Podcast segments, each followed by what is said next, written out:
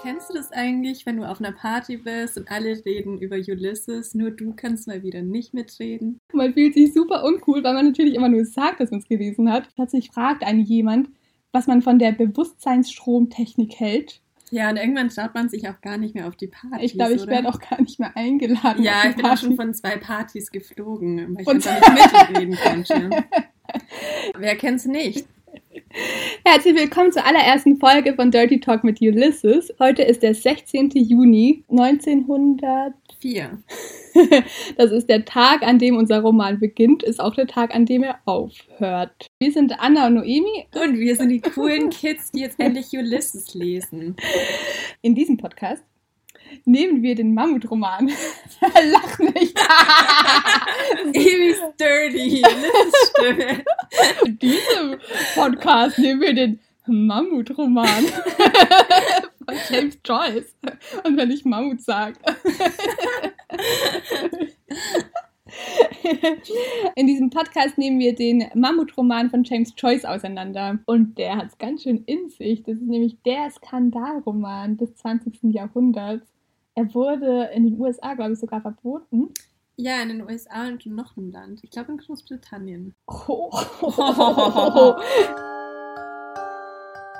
Wir werden in jeder Podcast-Folge ein Kapitel zusammenfassen und so ein bisschen darauf eingehen, welche Symbole kommen davor, was sind die Motive, was bedeutet das ganze Latein, das ganze Griechisch, aber auch nicht alles. Also oft, Latein und Griechisch sind eigentlich oft nur Zitate entweder aus der Odyssee oder aus der katholischen Messe. Und wir werden das gleich einmal durchexerzieren. Tatsächlich kommen so viele Symbolbilder vor, dass wenn man die alle auseinandernehmen würde, säßen wir tatsächlich noch zehn Jahre da. Das ist ja auch das Tolle an Ulysses. Man kann das Buch, glaube ich, zehnmal lesen und findet jedes Mal was Neues. Und ja, entdeckt genau. was Neues im Text. Wir wollten eigentlich einen alkoholischen Podcast machen. Machen wir auch noch. Es ist allerdings Samstagnachmittag. Anna ist seit 11 Uhr hier und wir sitzen in meinem Kleiderschrank. Und es hat geschneit in Hamburg. in. Und der Schnee bleibt sogar liegen. Und Leute haben sogar schon Schneemänner gebaut. Auf jeden Fall dachten wir, wir fangen heute nicht schon mit dem Daydrinking an. Wir nehmen Getränke, die zum Kapitel passen. Und für dieses Kapitel trinken wir einen hausgemachten Chai-Tee, den mir meine Freundin Magali zum Geburtstag geschenkt hat. Ja, es ist nur ein bisschen schwierig, den Tee einzuschenken, da wir jetzt in Noemis Schrank sitzen und man hat nicht so viel Platz. Willst du dich beschweren? ja, natürlich. Ich beschwere mich doch immer. Also es kann, kann sich nur noch um Minuten handeln. Okay, oh. Das ist schwer, Vielleicht oder? geschieht ein Unglück. Nein, es geht. Oh. Oh, das riecht voll gut und es dampft auch schon. Ach, der riecht super lecker. Bevor wir einsteigen, haben wir nämlich gemerkt, man muss so ein, zwei, drei Dinge auch wissen, bevor man Ulysses liest. Ich habe die ersten zehn Seiten zweimal lesen müssen, weil ich den ersten Teil überhaupt nicht verstanden habe. Du klangst auch sehr verzweifelt den ersten zehn Seiten. ich muss aber dazu auch sagen, das ist meine Ausgabe, die englische von Penguin sind keine Anführungs- und Schlusszeichen. Und ich weiß nie, wer spricht. Mhm. Und ich muss eigentlich konsequent, wenn ich das lese, immer noch mal im Internet äh, eine Zusammenfassung mitlesen, um zu verstehen, wer was gerade gesagt hat. Ja, und ich glaube, Ulysses ist auch so ein Buch, das man alleine oder ohne Anmerkungen nur schwer lesen kann. Vor ein paar Jahren habe ich mir das mal vorgenommen, dass ich das mache. Und ich dachte damals, wenn es einen Podcast gäbe, wo Ulysses besprochen wird, so Kapitel für Kapitel. Dann würde das doch easy Dann gehen. würde das gehen. Oder wenn ich einen Buchclub hätte, wo das, wo das gehen würde. Aber ich bin in einem Buchclub und die hatten alle gar keinen Bock auf Ulysses. Was ihr über Ulysses wissen solltet, ist eben, dass der Roman spielt am 16. Juli 1904. Joyce fing damit schon 1914 an. 1918 wurden dann erste Teile in der Zeitung gedruckt und an seinem 40. Geburtstag am 2. Februar 1922 schrieb er dieses Mammutwerk endlich fertig. Was aber das Mammutwerk so ein bisschen leichter macht tatsächlich zum Lesen, ist, dass es unterteilt ist. Nicht nur in Kapitel, sondern auch in Teile. Es gibt drei Teile. Es fängt an mit der Telemachie. Das ist die Geschichte des Sohnes von Odysseus, der heißt Telemachos. Dann geht es weiter mit der Odyssee. Das ist die Geschichte von Odysseus, wie er da über die Weltmeere reist und irgendwie tolle Nymphen bezirzt. Und dann kommt nochmal Nostos, das ist die Heimkehr. In diese drei Teile ist auch Ulysses grob unterteilt, plus dann 18 Kapitel. Und die 18 Kapitel sind auch nach den Gesängen der Odyssee benannt. Also das erste Kapitel, das wir heute besprechen, heißt Telemachos. Ja, Ulysses ist das englische Wort für Odysseus. Ja, es ist eigentlich eine moderne Odyssee im 20. Jahrhundert, Durch im Jahr Dublin. 1904. Und wir begleiten eigentlich zwei Leute, wie sie so durch Dublin spazieren. Wie sie durch Dublin irren. Innerhalb Wie- von 18 Stunden. Naja, und es ist eigentlich schon eine Odyssee, weil Odysseus hat ja zehn Jahre gebraucht, um äh, nach Hause zu kommen. Eine Reise, die er auch in zwei Wochen hätte hinkriegen können, haben wir Mhm. vorhin gerade erfahren. Und wir werden wahrscheinlich auch so zehn Jahre brauchen, um dieses Ja, Buch für zu die. 1000 Seiten. Es ist ein einziger Tag. Ich frage mich auch, was da alles noch passieren wird an diesem Tag. Ja, ich habe keine Ahnung. Wenn ihr die Bibel oder Hamlet oder eben die Odyssee kennt, dann habt ihr auf jeden Fall einen Bonus beim Lesen von Ulysses, weil Ja. James Joyce liebte Intertextualität. Das Buch ist voller Bezüge von ähm, Shakespeare, Wilde, Yeats und anderen Schriftstellern, die jetzt vielleicht auch schon vergessen sind. Er mag auch Intertextualität zwischen seinen eigenen Werken. Ja, das stimmt. Ja, das muss er noch hinzufügen. Er zitiert sich teilweise einfach selbst. Also eigentlich ist ja Ulysses, das ist das Wiese, ist auch nur die Sequel zu einem Buch, das Joyce davor geschrieben hat. Das heißt A Portrait of a... Ich, wollte The immer, Artist as a Young Man. ich will immer sagen, of a man as a young artist. genau. Who cares? Und da geht es auch schon um Stephen Dedalus, der im ersten Teil die Hauptrolle spielen wird. Und Steven ist auch eine autobiografische Figur. Ja, ich bin nicht sicher, was das in mir für ein Gefühl auslöst, weil Stephen ist ungefähr die unsympathischste Figur. Finde ich nicht. Ich finde Buck Mulligan am unsympathischsten. Ja, aber Stephen wäscht sich nicht. Ja, er Ich aber, aber er, ähm, er, er denkt viel nach. Er, Aber ich weiß ähm, nicht, was mir das für ein Gefühl gibt, weil ich denke, das ist autobiografisch, aber es ist einfach eine Figur, die sich seit acht Monaten nicht gewaschen hat. Ja, aber ich denke auch nicht, dass Buck Mulligan sich jetzt jeden Tag oder jede Woche wäscht. Ja, Wäscht vielleicht auch nur einmal Aber ähm, es fängt immerhin an, dass er mit einer Schale, mit einer Rasierklinge und ähm, einem Spiegel Das äh, die Treppe hochkommt. Also ich finde. Hygiene kommt, kommt schon mal. Ja. Ja, und Steven ist zu dieser Zeit eben 22, in der Ulysses einsteigt und so alt war auch Joyce, als er den Roman geschrieben hat. Er möchte Der war erst 22. Ja, äh, nee, zu dieser Zeit. Also ich glaube in dem Jahr 1904. Ach so, ah. Genau. Und er möchte eben auch Schriftsteller werden, hat, hat auch in Paris gewohnt, ist dann aber nach Dublin zurückgekehrt, als seine Mutter schwer erkrankt ist, ich glaube an Krebs. Und ja, er ist relativ unglücklich in Dublin. Ja. Also er scheint generell Also ein Charakter mit einem Hang zur Melancholie zu sein und auch James zur Joyce Schwermut. meinst du jetzt? Beide. Die Geschichte fängt auf einem Turm an und das war mir am Anfang nicht bewusst. Nee, Ich- war mir auch null bewusst. Ich wusste davor tatsächlich nichts über, über Ulysses, also außer, dass es eben einen starken Bezug zur Odyssee hat. Aber ich hatte keine Ahnung vom Plot. Ich wusste ganz lange noch nicht mal das. Ich dachte ganz lange, Ulysses ist der Name von einer Figur, die vorkommt. Wer weiß, wir sind ja auch erst beim ersten Kapitel. Also ich, persönlich, ich warte noch auf Ulysses. Ich weiß auch gar nicht, ich glaube, die Engländer sagen Ulysses. Aber ich glaube, auf Deutsch nennt man das tatsächlich Ulysses. Wegen Wir führen das jetzt mal so ein. Ulysses, Ulysses. Ulysses. Die Geschichte fängt auf einem Turm an, und zwar auf dem sogenannten Martello Tower. Das ist aber nicht der Martello Tower, das ist ein Martello Tower. Martello-Türme waren Befestigungen des British Empires und es wurde zur Zeit der, Napoleo Napo Der- Napoleonischen. der napoleonischen, der napoleonischen Kriege im ganzen britischen Empire aufgebaut. Es war unter anderem in Dublin, gab es mehrere, aber auch, ich glaube, bis Madagaskar sogar. Es waren so Kriegstürme und die haben auch einen sehr symbolhaften Charakter. Also gerade wenn wir bei Intertextualität sind, erinnert das an Hamlet und auch an die Odyssee, wo jeweils zwei große Königreiche stehen. Also in, bei der Odyssee in Ithaka, der Heimatort von Odysseus, wo sein Schloss steht und auch bei Hamlet offensichtlich. Symbolisiert aber gleichzeitig auch die kriegerische Auseinandersetzung oder Vergangenheit von England und Irland. Wobei ich das schon auch Zeit- steil finde, diesen Turm ähm, mit einem Palast gleichzusetzen. Aber ja, das Ja, genau, also wenn man sich den. Turm mal anschaut, es, Ja. sieht wirklich nicht aus wie ein Palast und auch äh, von innen auch erst recht nicht. Er ist super abgefuckt. Man, man hat natürlich kein Licht. Die Leute, die dort wohnen, stinken. weil sie sich acht Monate nicht gewaschen haben. Wir stehen aber auf diesem Martello Tower, als die Geschichte beginnt. Da kommt nämlich Buck Mulligan. Ich habe mir gerade vorgestellt, wie es in diesem Turm ist. Das ist, also, es ist wirklich sehr, sehr eklig. Das ist super eklig. Aber deswegen, deswegen fangen wir auch oben an. Wir sind draußen, wir sind auf. Auf dem Dach, tats- also das stand, in, das Dach, oder? Mhm, das stand in der kommentierten Fassung, die ich gelesen habe. Wir stehen auf dem Dach dieses Turms und da kommt nämlich gerade Buck Mulligan. Der kommt da hoch und er trägt eine Schale. Ich nehme an, ich weiß gar nicht, ob da Wasser drin ist. Wahrscheinlich. Ja. Und er trägt so ein Rasiermesser und einen Spiegel und die liegen überkreuzt. Oh, Satanismus! ding, ding, ding. genau, er trägt auch einen gelben Morgenmantel. Der ist offen und er ist drunter wahrscheinlich nackig. Und er kommt da hoch, um sich zu waschen. Wahrscheinlich, es im Turm so stinkt. Blickt auf das Meer hinaus. Und auch noch auf die Berge. Also die Sonne geht nämlich gerade auf. Genau, es ist ungefähr 8 Uhr in Dublin. Und es ist ein Absatz, der ist, der ist super kurz. Der hat sechs Zeilen, glaube ich, oder so in der englischen Ausgabe, die ich habe. Und da sind schon super viele Symbole drin. Also es fängt an mit diesen überkreuzten Spiegel und Rasiermesser. Das ist ein Symbol für, für das Christentum. Aber auch das Buck Mulligan, das ja diesen gelben Umhang, Umhang sage ich, gelben Morgenmantel trägt. Gelb ist tatsächlich im Christentum oft auch die Farbe von Judas. Judas trägt immer ein gelbes Gewand in den Bildern. Was ich davor tatsächlich noch nie wusste, bis mich nur Imi darüber Aber wusstest du, wer, wusstest du, wer Judas ist? Weiß man, wer Judas ist? Natürlich, ich war in der katholischen Schule. Also, I beg you my pardon.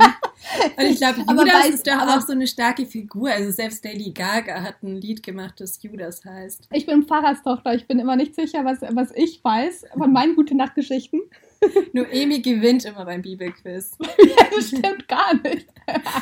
Ich war eigentlich sehr, sehr schlecht gebildet für eine Pfarrerstochter, aber ich bin sehr lange in die Sonntagsschule gegangen.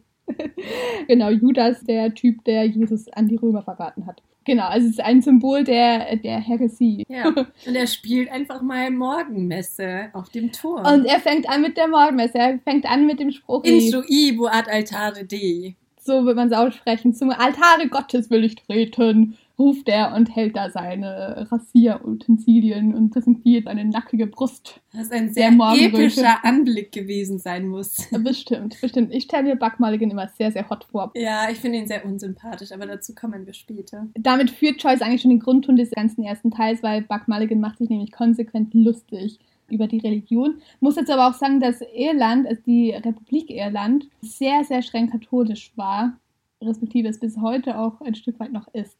Ja, und es ist auch interessant zu wissen, dass Joyce selbst sehr religionskritisch war und mhm. auch immer mit der Religion gehadert hat. Also er war ähnlich wie Steven, der Protagonist, war er auch an der Jesuitenschule, wusste auch sehr viel über Religion. Auf jeden Fall, das fand ich nämlich auch ganz witzig, dieser Umhang, dieser Morgenmantel sei ungirdled, ungegürtelt. Und die, aber das Wort, das er dafür braucht, erinnert eigentlich auch an die, an diese Messegewänder, die diese Kordel um die Hüfte haben.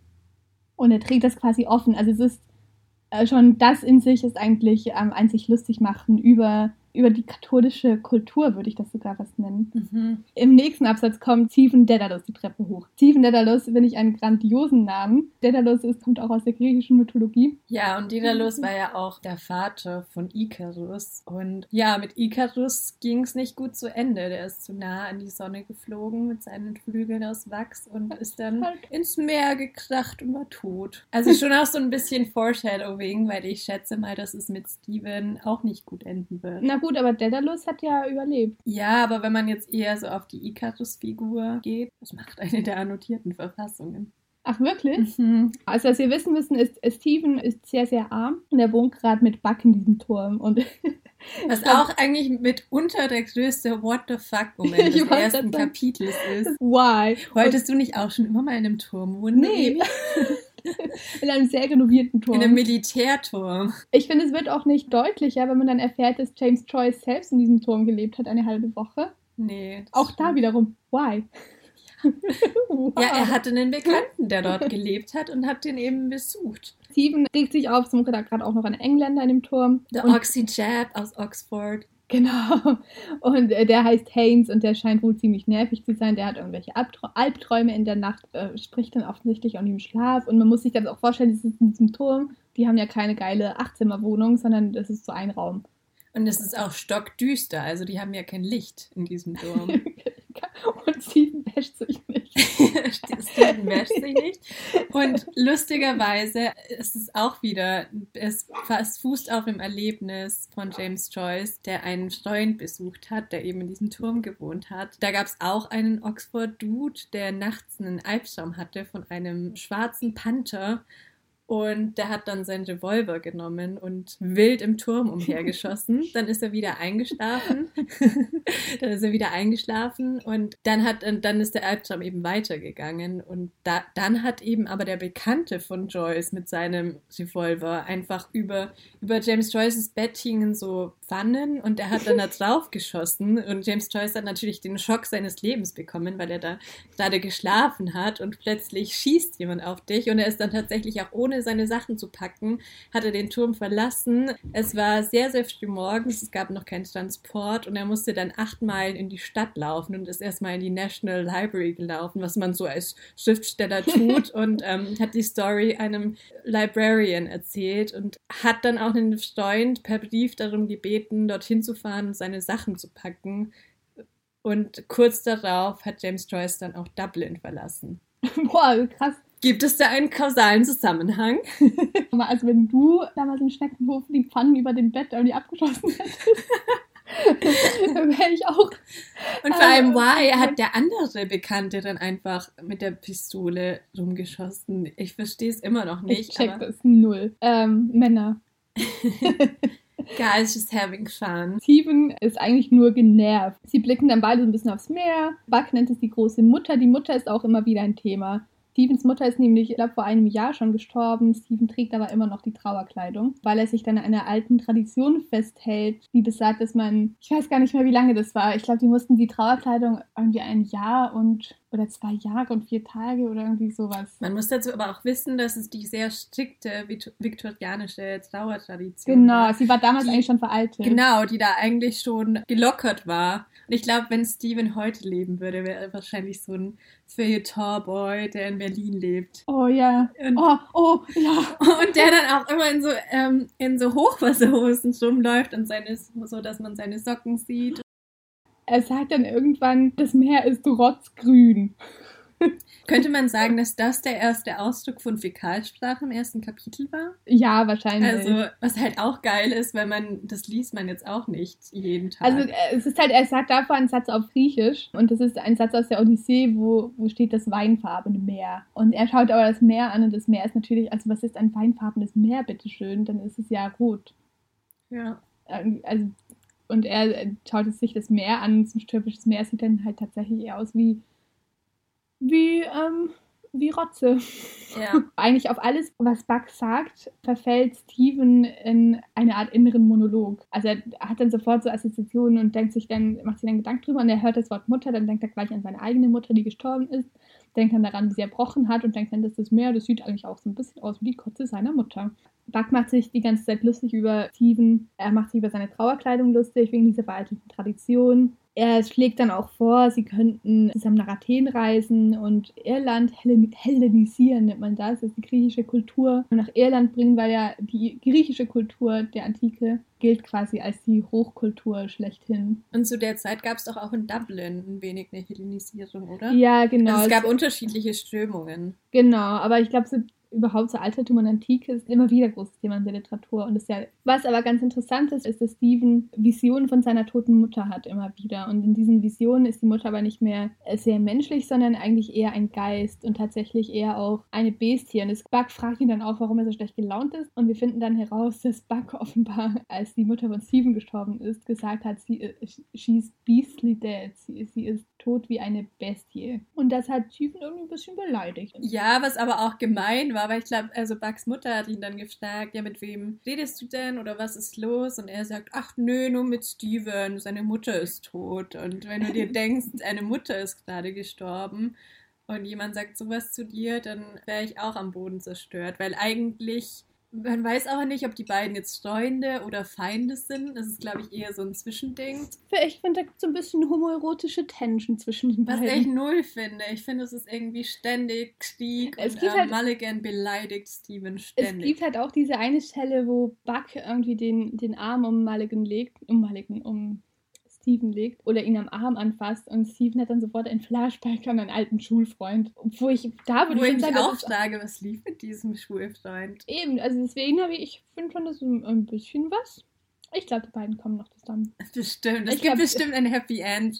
Vielleicht gibt es auch Fanfiction. Glaubst du, es gibt Fanfiction? Es gibt bestimmt Fanfiction. also, weil irgendwer ähm, Fanfiction geschrieben hat zwischen Steven und, und Buck. Noemi freut sich. Ich werde es lesen. Aber das ist tatsächlich ganz wichtig, also dass er diese Vision hat und in, in diesen Visionen erscheint ihm die Mutter als Ghoul, glaube ich, nennt man das, ähm, was ein Monster ist, das Leichen frisst. Und in dieser Vision frisst sie nämlich auch andere Leichen. Also sie hat schon was Bestienartiges dann Man plötzlich. könnte aus Ulysses auch einen Horrorfilm machen. Ja. und, das, und tatsächlich aber auch dieses sehr Geisterhafte, was, was ihm in diesen Vis- Visionen vorschwebt, erinnert auch an Hamlet, wo Hamlets Vater immer wieder als, nee, immer wieder, einmal, einmal erscheint Hamlets Vater Hamlet als Geist. Ja, und dann gehen sie eben zurück in den Turm, beziehungsweise zuerst geht Buck in den Turm und ruft dann aus dem Turm nach Steven. Man muss sich das nämlich so vorstellen, dass dieser Turm mehrere Stockwerke hat und die beiden sind ganz am Anfang ganz oben auf dem Dach des Turms. Da waren früher auch so Schießscharten, was das Ganze noch absurder macht. Mhm. Und ähm, dann geht man eben über so eine kleine Treppe, geht man runter in den Wohnbereich und Haynes sitzt währenddessen in seiner Hängematte und macht eigentlich nichts. Haynes eigentlich ist, der, so, Haynes ist der Engländer. genau, der, der chillt da. Ja, aber es gibt ja auch nichts zu tun. Ja, nö, nicht wirklich. Und alle sind offenbar auch broke, obwohl Haynes eigentlich Geld haben sollte. Und hat nicht Buck hat doch auch Geld. Buck hat eigentlich auch Geld, aber wieso will er sich dann von Steven Geld leihen? Ich check das gar nicht. Ich Als check das Steven- auch nicht. Also auch die nächste Szene, die Ja, weil Steven bezahlt ist. eigentlich dauernd. Genau, also Mulligan haut Steven um Geld an. Der arbeitet als Lehrer von der Privatschule und bekommt da vier Pfund jeden Monat. Das ist so sein Gehalt. Und Buck möchte natürlich nichts anderes als abends saufen gehen und sagt dann, da werden wir uns so glorios besaufen, dass sämtlichen druidischen Zuden die Spucke wegbleibt, was ich auch einen geilen Spruch finde. Ich glaube, das wird der neue Sauspruch, Noemi. Wenn die Bars wieder er- aufmachen, ja, und ähm, Mulligan hat sein das hat er einfach auf dem Turm gelassen. Und Steven steht jetzt eben dann wieder oben und hält so einen inneren Monolog und fragt sich, ob er das jetzt runterbringen lassen soll oder ob es jetzt den ganzen Tag dort oben Das hat auch, ich rumsteht. finde, es hat auch so was ganz Trotziges. Dieses, nehme ich jetzt mit runter oder. Naja, aber ich finde es auch assi von Buck, dass er einfach sein Rasierzeug dort stehen lässt. Und ich kann mir schon vorstellen, dass Steven auch ständig irgendwelche Sachen hinterherräumen muss. er konnte sie auch stehen lassen. Ja, aber ich glaube, er denkt sich dann schon, Ordnung ist Ordnung. ich finde, das klingt nach Stevens Problem. Ja, und er denkt sich dann auch so, ein Diener auch, Bediensteter eines Dieners, was sich eben darauf bezieht, dass Steven früher Ministrant war, also Mhm. als Messediener, dass er dem Priester gedient hat, dafür, dass sich eben auch wieder verspottet von Mulligan, der ihn so in die Rolle des kleinen Ministranten einordnet. Ja, ja, er ist ja schon ziemlich, ähm, schon ziemlich getriggert die ganze Zeit. Während Steven da oben einen inneren Monolog mit sich selbst führt, qualmt's im düsteren Wohnraum des Turms und Mulligan steht immer noch in seinem gelben Schlafrock am Herd und kocht ein paar Eier, weil es ist morgens, sie wollen frühstücken und es gibt Brot, Butter, Honig, Rührei und schwarzen Tee. Blöderweise haben sie keine Milch mehr. Da sagt Steven, dass sie auch einfach Zitrone nehmen können. ähm, Blasphemie. Steven ist ja auch ein Kosmopolit nach seiner Zeit in Paris. Und Mulligan, der möchte aber seine gute Sandy Cove Milk und beklagt sich, dass die Milchstraße sich verspätet, obwohl 8 Uhr angekündigt war. Und ähm, Haynes hört schon, dass die Milchstraße im Anmarsch ist. Dann klatscht Mulligan nochmal kurz die Eier auf die drei Teller und tönt in nomine patris et filii et spiritus sancti im Namen des Vaters und des Sohnes und des Heiligen Geistes. Wer kennt's nicht, wenn man vor dem Essen noch ein kleines Vaterunser spricht?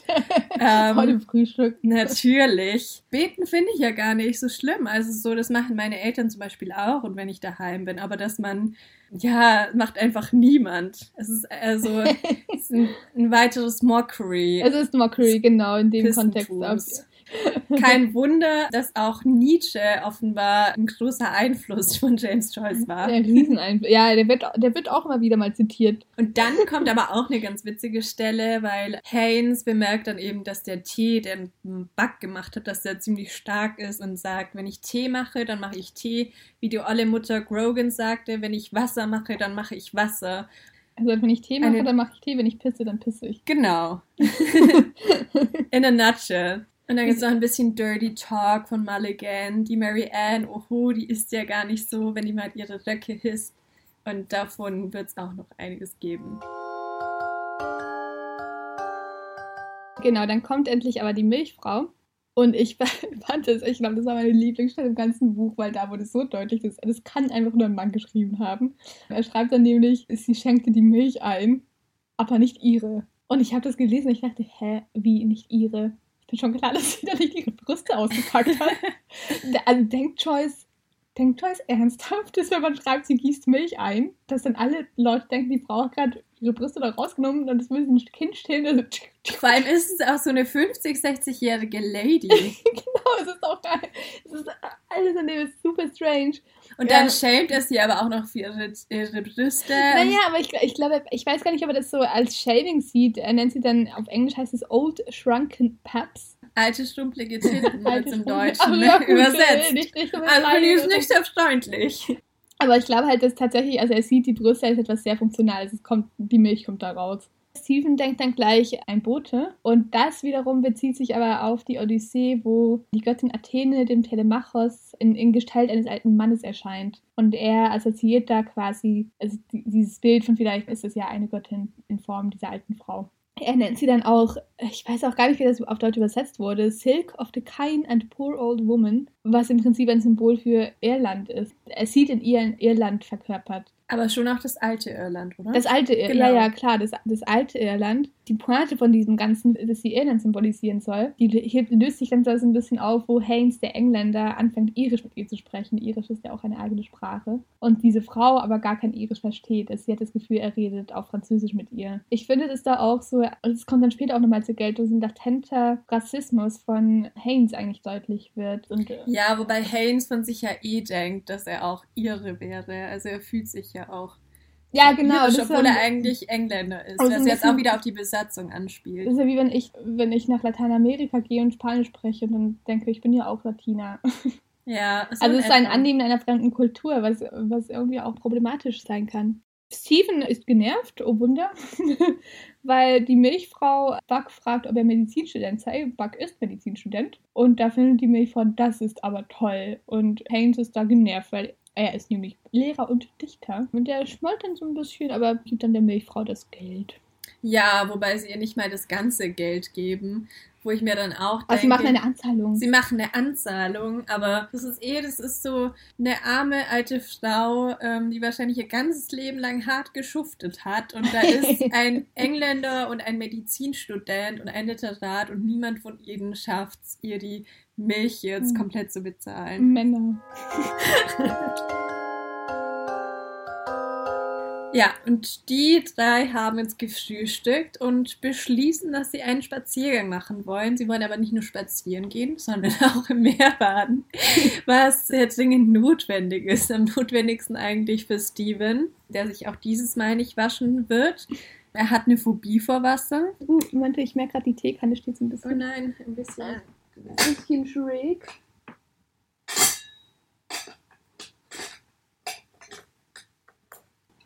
Haynes hat dann halt auch so Steven beobachtet und sagt, dass er eine Sammlung von seinen Aussprüchen machen möchte. Steven ist natürlich nicht auf den Kopf gefallen und fragt dann, ob dabei für ihn auch Geld rausspringt, bekommt dann aber eine Rüge von Buck Mulligan, mm. der ihn eigentlich auch immer so ein bisschen connecten möchte, wobei man sich auch nicht sicher ist, wie ernst das gemeint ist und wie stark sein Vertrauen auch in Stevens schriftstellerische Fähigkeiten ist. Mhm. Und er sagt dann, da mache ich mich bei ihm, wer weiß, wie stark für dich. Und dann kommst du daher mit deinen schießen Jesuitenwitzen und schießt ihm derart launig in die Tasche.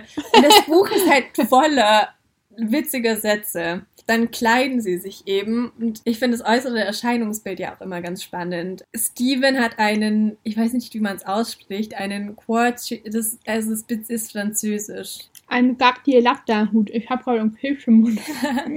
Steven hat einen Quartier Latin, Das lateinische Viertel in Paris. was auch so den Bohem symbolisiert. Mhm. Und er hat eben auch eine ganze Zeit lang in Paris gelebt. Er hat eben diesen Hut. Haynes hat einfach so einen weichen, grauen, relativ simplen Hut. Und Mulligan trägt einen Panama-Hut.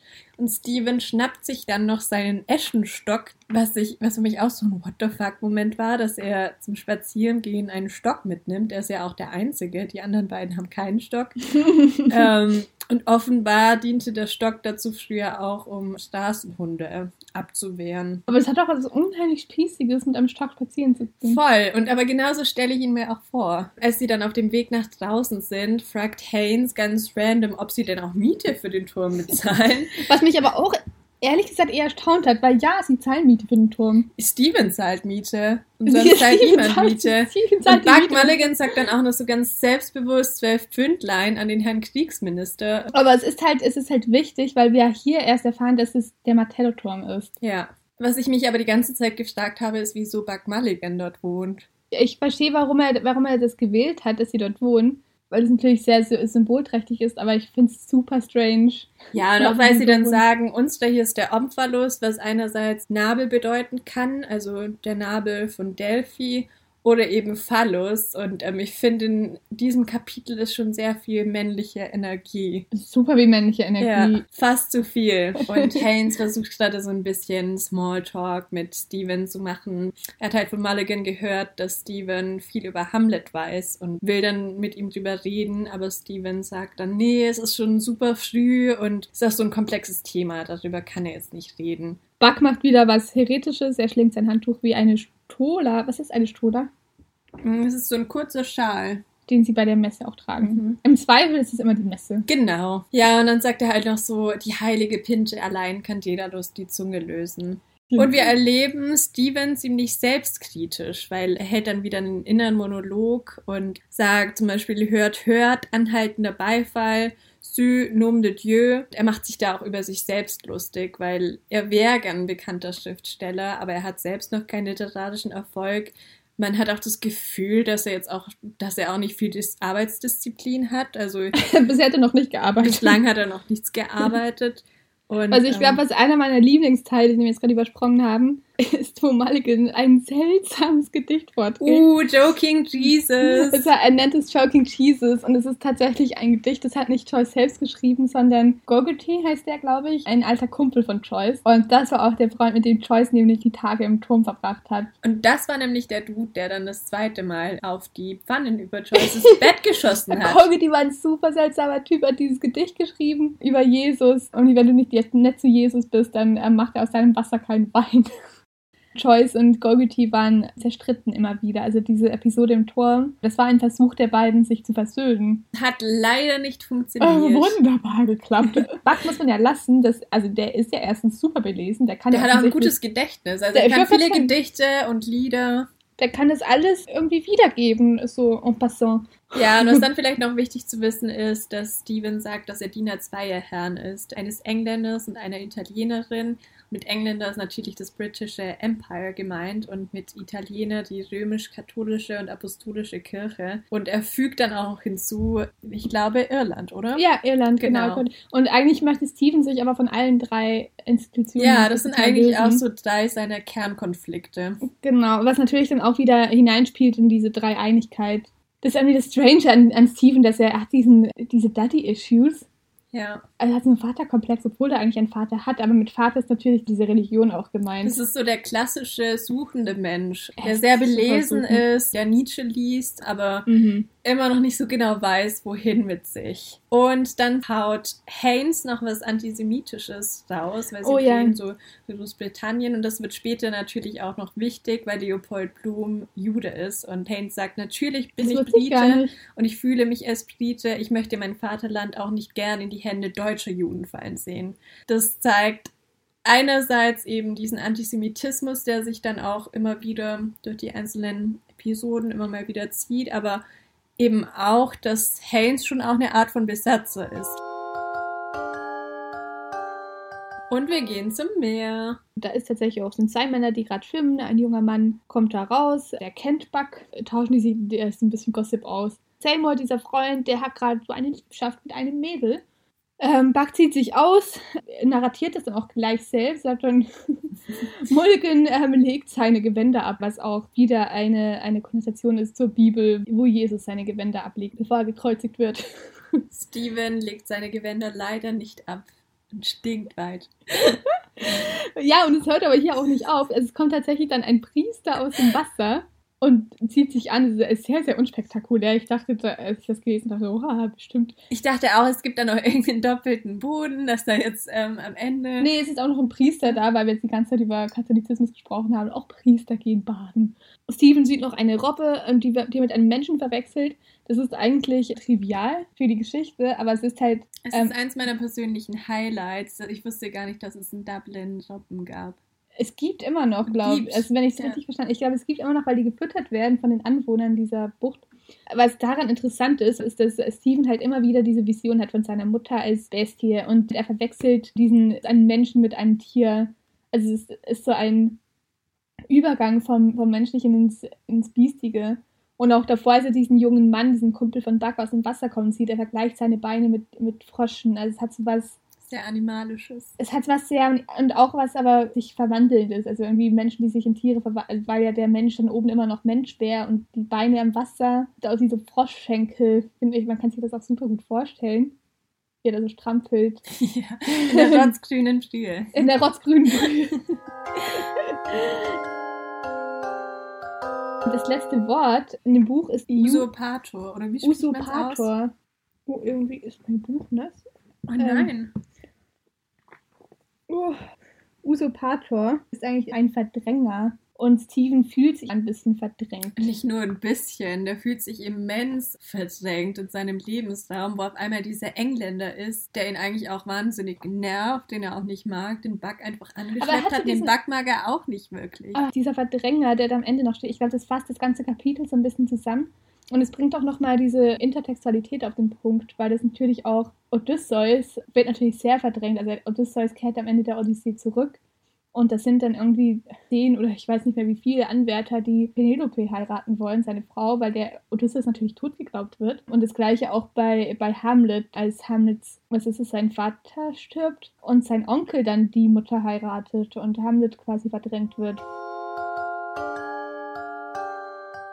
Was waren deine Lieblingsstellen, Noemi? da gibt es einige. da gibt es einige und keine. Aber meine Lieblingsstelle war, als ich das durchgelesen hatte. Ich mag ganz gern die ganzen schmutzigen Witze, die da drin stehen. Ich finde find tatsächlich, wenn wir über Humor sprechen, dass es einfach auch ein sehr lustiges Buch ist. Also ich musste immer ja. wieder lachen. Man nimmt Literatur viel zu ernst und Ulysses ist eigentlich ein Buch, das zum Schreien komisch ist. Aber ja. wir überanalysieren das quasi. Wir überanalysieren das jetzt auch. Aber ich glaube halt auch genau, es ist kein Buch, das man von vorne bis hinten einfach so zum Spaß durchlesen kann. Ich glaube, der Spaß liegt tatsächlich darin, das zu interpretieren und ja. sich Symbole rauszusuchen. Und ich glaube auch darin, das zu überinterpretieren. Das ist ja auch das Coole an Literatur, dass man hineinlesen kann, was immer man will. Und für jeden bedeutet es was anderes. Und ich meine auch, Joyce hat ja auch schon angekündigt, dass Ulysses ein Buch sein wird, das die Scholars über Jahrzehnte beschäftigen wird. Und so ist es ja auch. Also Aber ja auch was für eine Haltung. Ich schreibe jetzt ein Buch, das wird die Scholars. Vielleicht hat er das auch danach gesagt. Und vielleicht, ich glaube, sie hat es aber ganz ernst gemeint, weil ich, wenn ich sowas sagen würde, also die Leute, die Ich glaube, es war so halb ernst gemeint. da, daran werden sie zu beißen haben. ja, also schon ich weiß nicht, wie geht's dir mit dem Kapitel? Ich muss sagen, ich fand, glaube ich, tatsächlich den Anfang am besten. ich so, finde es eine geile Einstiegsszene. Ja, also ich finde es auch episch und ich kann mir das auch sehr gut als Film vorstellen. Es gibt ja tatsächlich nicht so viele es gibt ähm, zwei, Verfilmungen, ja. was mich auch gewundert hat. Aber gut, welcher oh. Regisseur möchte tausend Seiten verfilmen? Wen würdest du eher daten, Buck oder Steven? Oh, Buck, auf jeden Fall. So keine Frage. Wieso würdest du Steven eher daten? Ja, ich finde Buck so unsympathisch und klar, das Buch macht auch diesen Kontrast zwischen Steven und Buck auf, aber ja, Steven ist so ein bisschen komisch, aber ich glaube, der ist sehr intelligent und man kann sich gut mit ihm unterhalten. Aber er wäscht sich nicht. okay, ich Mist, kann, das hatte ich schon wieder vergessen. Ich komme nicht drüber hinweg. Also ich hatte, ich Und hatte wenn man, mal- wenn man das Meer auch noch direkt vor der Nase hat. Also es kostet nicht mehr was. er hat kann Wasser sich, vor der man kann Nase. sich baden. Ja, Aber hat oh. Angst zu ertrinken. Ähm, naja, ja. Ähm, es gibt ja Möglichkeiten, sich zu waschen, ohne zu ertrinken. Ja, aber ich glaube, der war halt auch so ein krasses Muttersöhnchen. Und jetzt, da seine Mutter tot ist, ist er halt am Boden zerstört. Er kann sich nicht mehr waschen. Nee, er hat sich, wahrscheinlich musste seine Mutter ihn davor noch waschen. du machst ihn immer Vielleicht ist seine Mutter vor acht Monaten gestorben. Deswegen kann er sich jetzt nicht waschen. Seid ihr, oh, Steile These. no, wie eklig. Nein, also ich bin Buck Mulligan all the way. Nee, Aber- ah, absolut nicht. Aber genau, aber ich finde halt diese, diese Einstiegsszene, die ich, genau, wie du gesagt hast, die ist super episch. Und dass sie in diesem Turm wohnen. Das ist eine WG in einem Turm.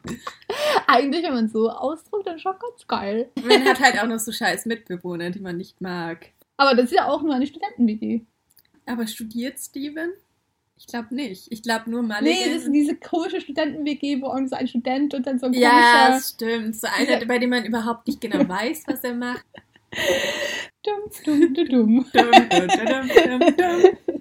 Damit sind wir am Ende dieses Podcasts angelangt. Vielen Dank fürs Zuhören. Schaltet auf jeden Fall wieder zu, wenn wir in zwei Wochen die nächste Folge posten. Es geht um Nestor. Und wir hoffen, ihr seid jetzt weniger verwirrt als wir. Bis bald. Ciao mit V. Das war Dirty Talk mit Ulysses. Das war Dirty Talk mit Ulysses.